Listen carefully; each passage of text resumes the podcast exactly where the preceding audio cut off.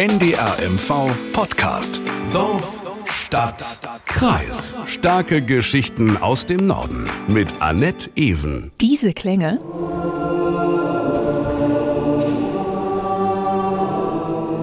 wird es am Jahresende in Rostock häufiger zu hören geben. Denn es wird ein großes Jugendtreffen geben. Tausende aus ganz Europa kommen in die Hansestadt und werden das TC-Treffen feiern. Es ist eine Art internationaler religionsübergreifender Kirchentag. Ja, Kirchentag, nicht erschrecken. Ja, warum das auch für Menschen spannend ist, die nichts mit der Kirche am Hut haben, das kläre ich mit Katja Bülow aus dem Ostseestudio Rostock. Hallo Katja. Hallo, grüß dich. Am 28. Dezember bis zum 1. Januar, da ist das Treffen. Die Jugendlichen werden bei privaten Gastgebern nicht nur in Rostock, sondern auch in den Gemeinden rundherum übernachten. Sie wollen das Leben der Menschen in Mecklenburg-Vorpommern kennenlernen, gemeinsam beten, singen und im wahrsten Sinne des Wortes über Gott und die Welt diskutieren. Und das sagen die Menschen in Rostock dazu. Ich finde also die Idee großartig und dass das mal hier in diesem Rostock stattfindet, noch besser. Naja, erstmal gucken, wie viele da wirklich kommen. Wenn zu viele kommen, ob das mit Corona alles so funktioniert. Cool. Ich finde immer gut, wenn sich Menschen treffen und zusammenkommen und Ideen austauschen und sich gegenseitig ja, befruchten. Ökumenisch ist immer gut. Ne? Also wenn dann die unterschiedlichen Kirchen zueinander kommen, also evangelische, katholische und dann sicherlich auch noch andere Glaubensrichtungen, ja, das ist gut.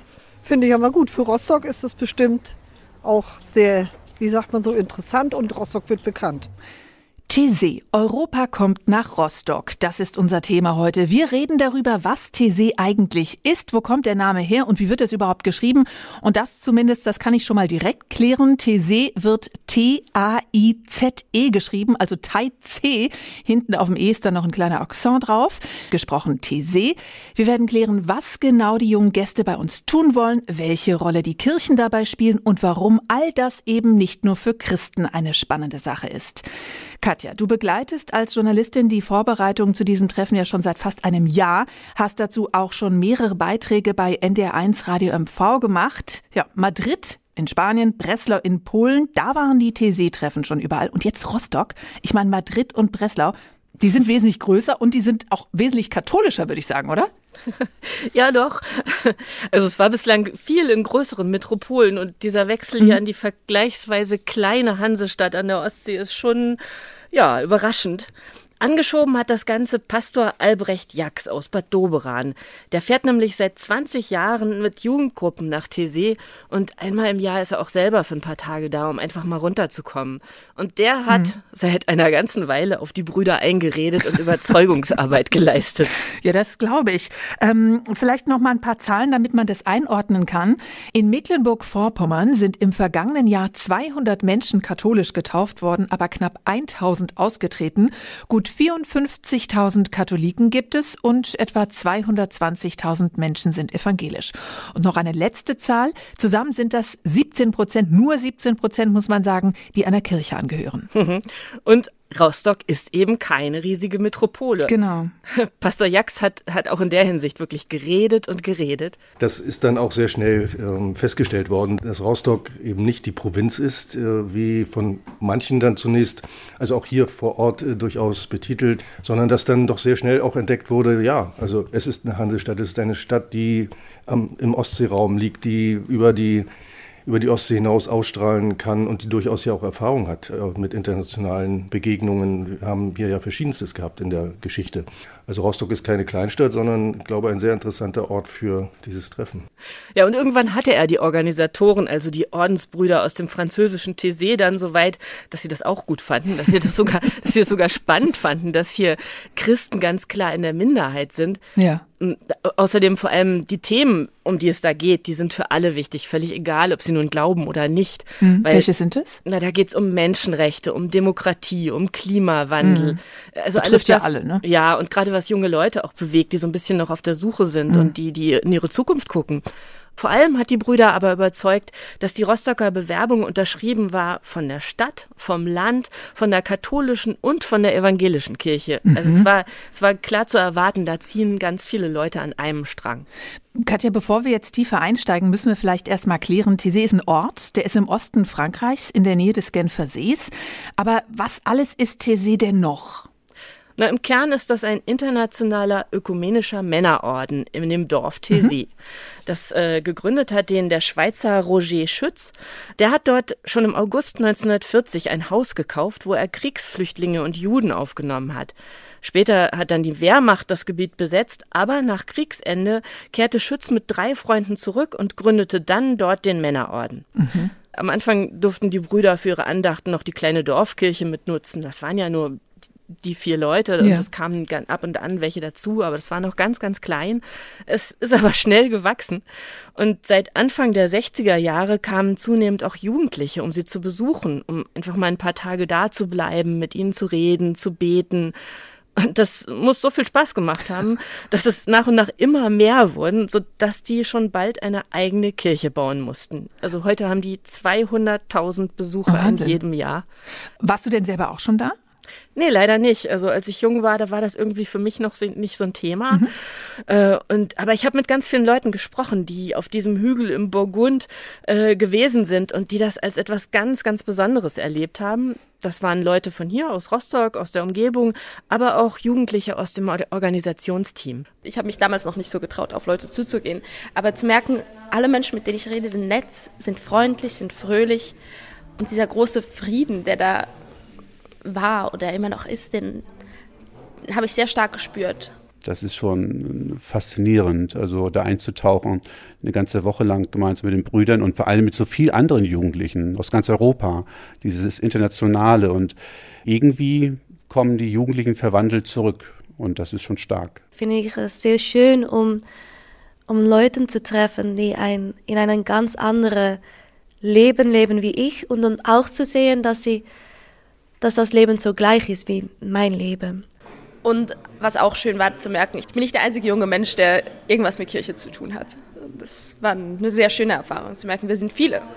Und ja, ich gehöre irgendwo dazu. Ja, ich glaube, diese Faszination auf Jugendliche vor allen Dingen liegt in erster Linie dran, dass sie auf Gleichgesinnte treffen. Ja. Dass sie frei über Sinnfragen reden können und, und dass sie ernst genommen werden.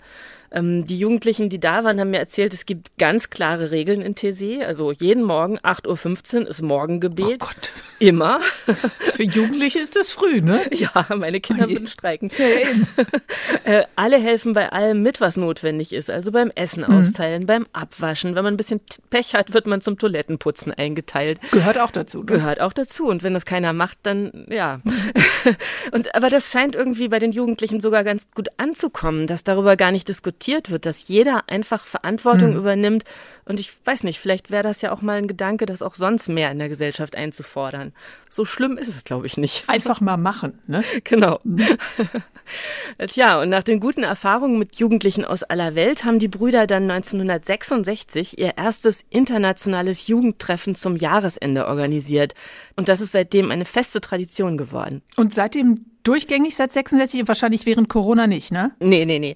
Also genau, in den letzten beiden Jahren musste das wegen der Pandemie ausfallen. Hm.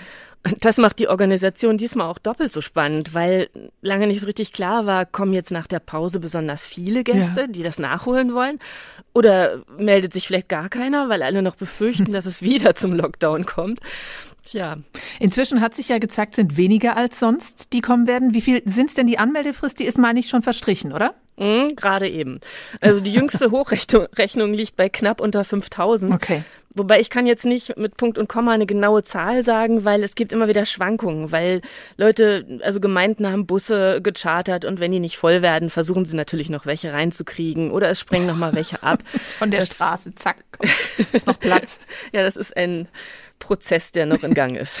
Also 5000 oder knapp unter 5000, das sind weniger als bei anderen Treffen, aber immer noch eine Menge, äh, die nach Rostock kommen.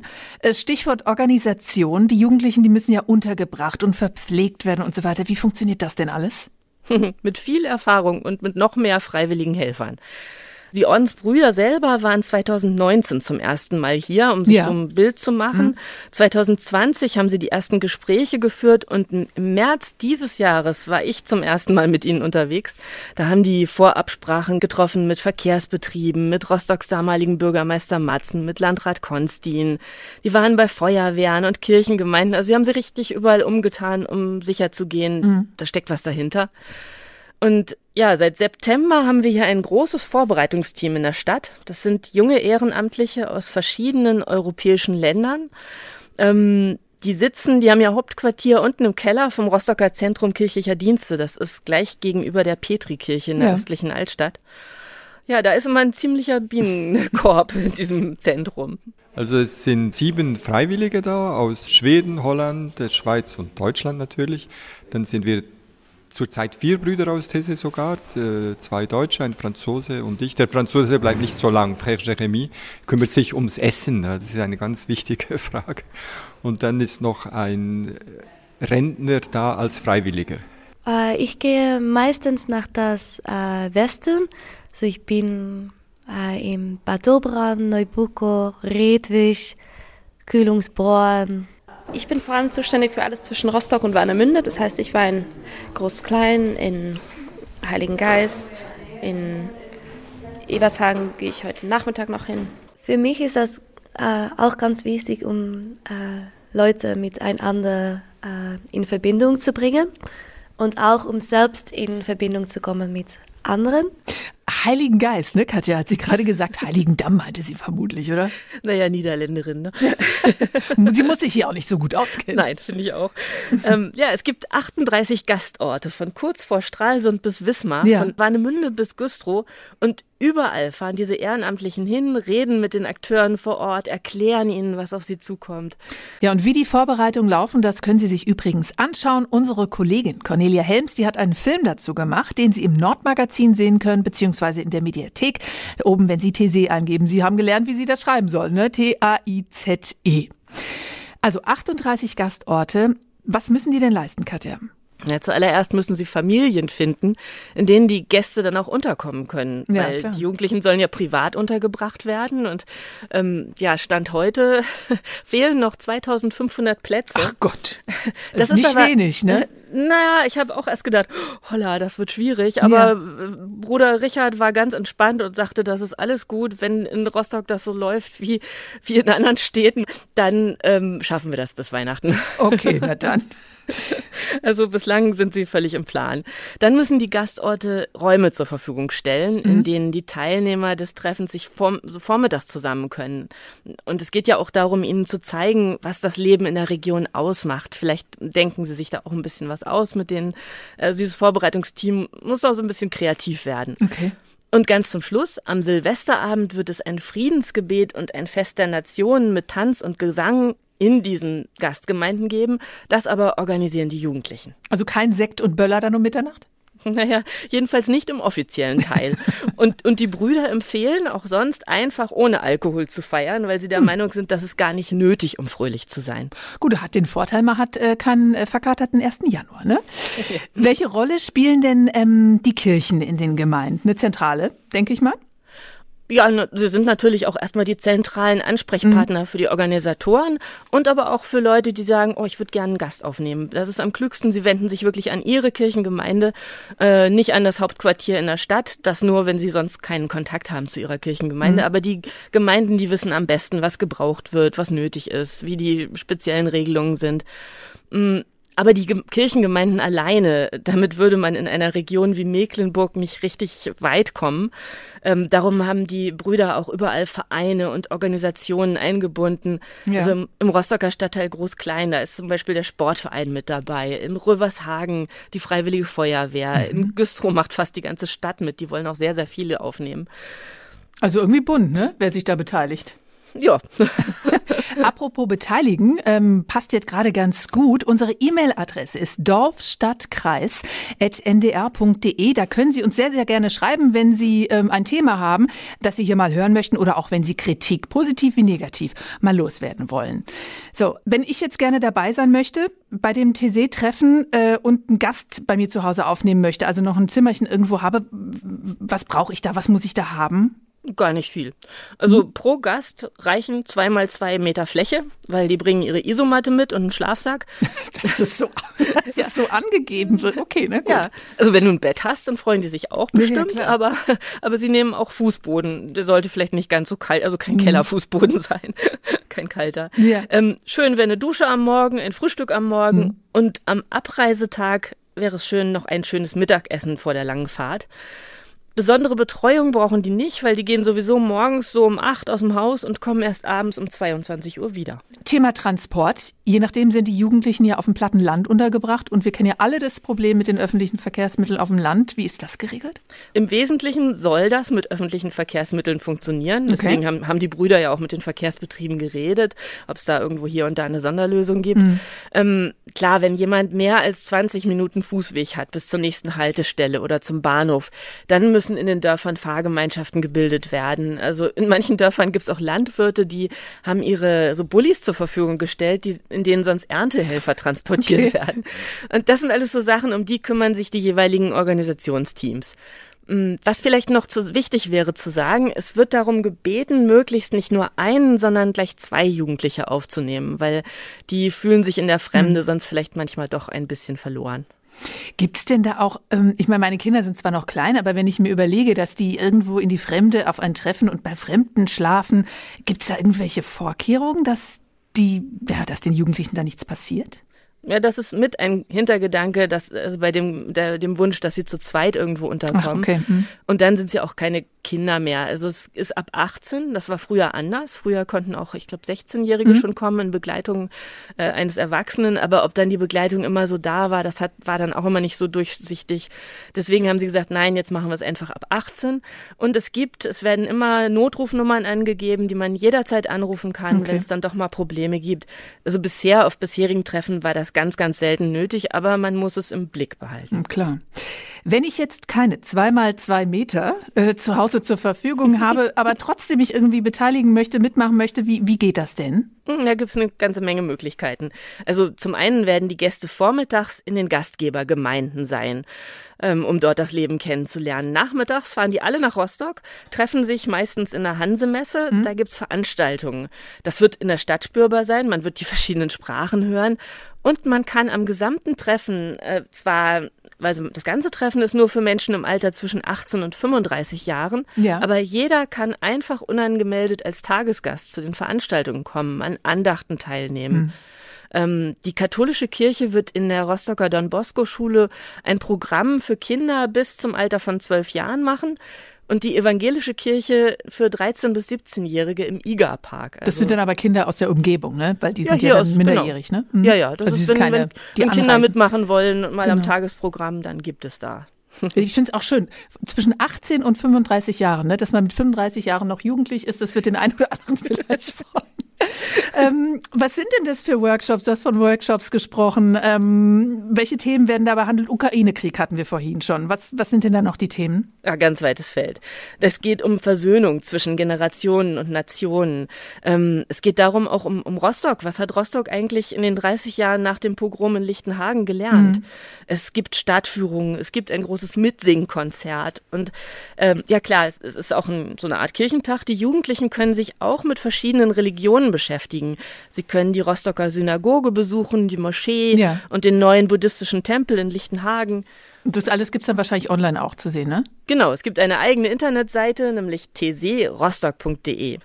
So eine TC-Andacht, Katja, die ist ja ein bisschen anders als andere. Den besonderen Gesang, den haben wir schon gehört. Wie sieht denn ähm, so eine Andacht genau aus? Ja, das stimmt. Die ist ein bisschen anders, als man es gewohnt ist. Also die Brüder, die jetzt sonst ganz normal in Jeans und Pulli durch die Stadt laufen, die tragen dann ihre Kutten. Sie stellen ganz viele Kerzen auf und, und haben auch Heiligenbilder aus Tessé mitgebracht. Und es gibt eben diesen ganz speziellen Tessé-Gesang. Also wir können ja noch mal einfach kurz reinhören. Ja.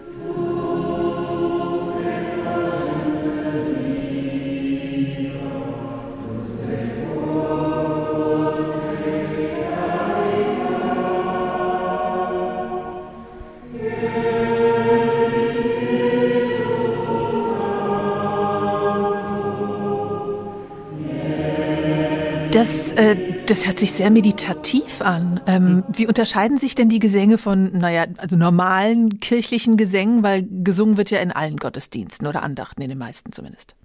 Ich habe das mal Bruder Richard gefragt und der hat mir erzählt, wie dieser Gesang entstanden ist. Zunächst war das eine Ratlosigkeit. Und zwar noch bis in die 60er Jahre äh, kamen ein paar Menschen, dachte sie haben nicht so viele. Und dann 66 im Sommer war das erste größere Treffen. Und die Brüder haben ja die Psalmen gesungen und Choräle auf Französisch. Und wenn man für ein, eine Woche auch irgendwo hinkommt und spricht kein Französisch und kennt diese Lieder nicht, dann braucht man mindestens vier, fünf Tage, bis man da mitmachen kann. Und das hat äh, vor allem Frère Roger sehr gestört, weil er wollte immer auch mitsingen können. Und dann kam ein Bruder drauf, dass es diese Kanone gibt. Man kann Kanone singen, also mit diesem, die kann man leicht lernen, kurzer Text mehr, mehrstimmig und dann auch diese Antiphone, also ein Vers aus einem Psalm, auf Lateinisch zunächst äh, und dann in zwei, drei Stimmen. Und dann haben wir gemerkt, das kann man wiederholen, nicht nur zweimal, sondern zehnmal und haben, äh, ohne es gesucht zu haben, etwas wiederentdeckt, was eine uralte, nicht nur christliche, sondern auch darüber hinausgehende religiöse Tradition ist, nämlich das wiederholte meditative Gebet. Ja, da singt man hinterher noch den ganzen Tag, weil das frisst sich so ein. ja, und noch etwas, was unser eins nicht so gewohnt ist. Nach der Lesung der Heiligen Schrift hm? in diesen TC-Andachten gibt es immer Phasen der absoluten Stille, also hm. richtige Stille. Da okay. hört man jede Stecknadel, die auf den Boden fällt. Das wäre nichts für mich. Ich fand das auch erst seltsam, aber, aber dann auch, auch doch sehr schön.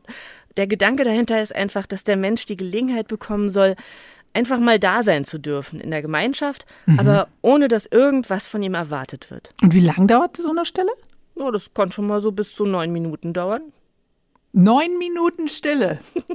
so, wir können es ja mal ausprobieren, ob wir neun Sekunden schaffen.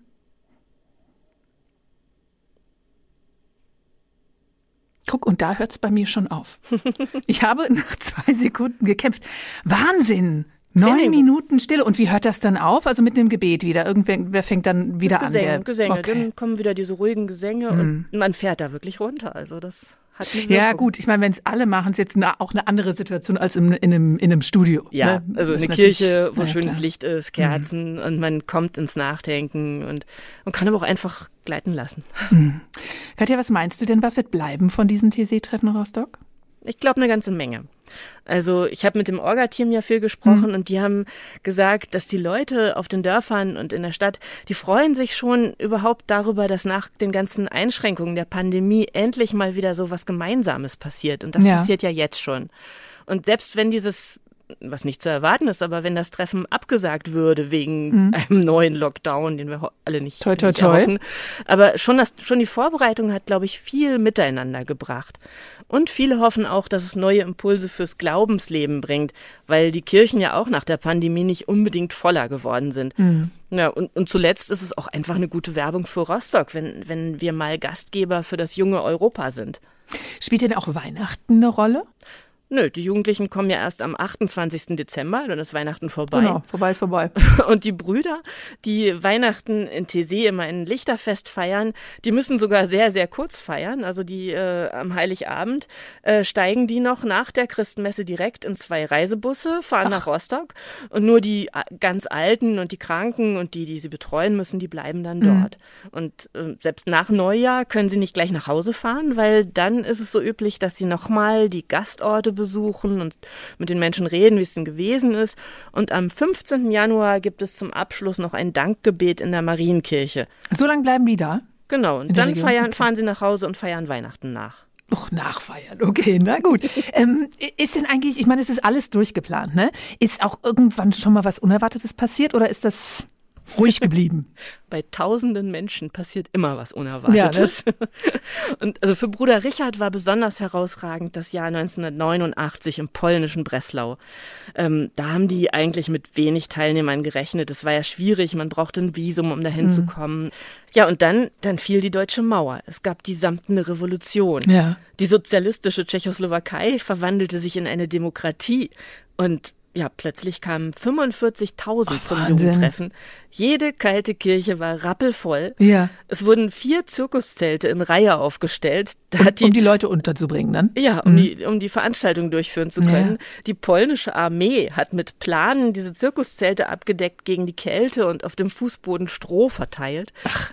Na okay, das schaffen wir jetzt vielleicht äh, in Rostock nicht, aber wer weiß, was alles passiert. Na, eine schöne Sache ist am Rande jetzt schon passiert. Das hat Bruder Richard mir erzählt. Der hat gerade Post bekommen von einem Paar, das sich vor 30 Jahren morgens um fünf am Bus zum TC-Treffen kennengelernt Och. hat.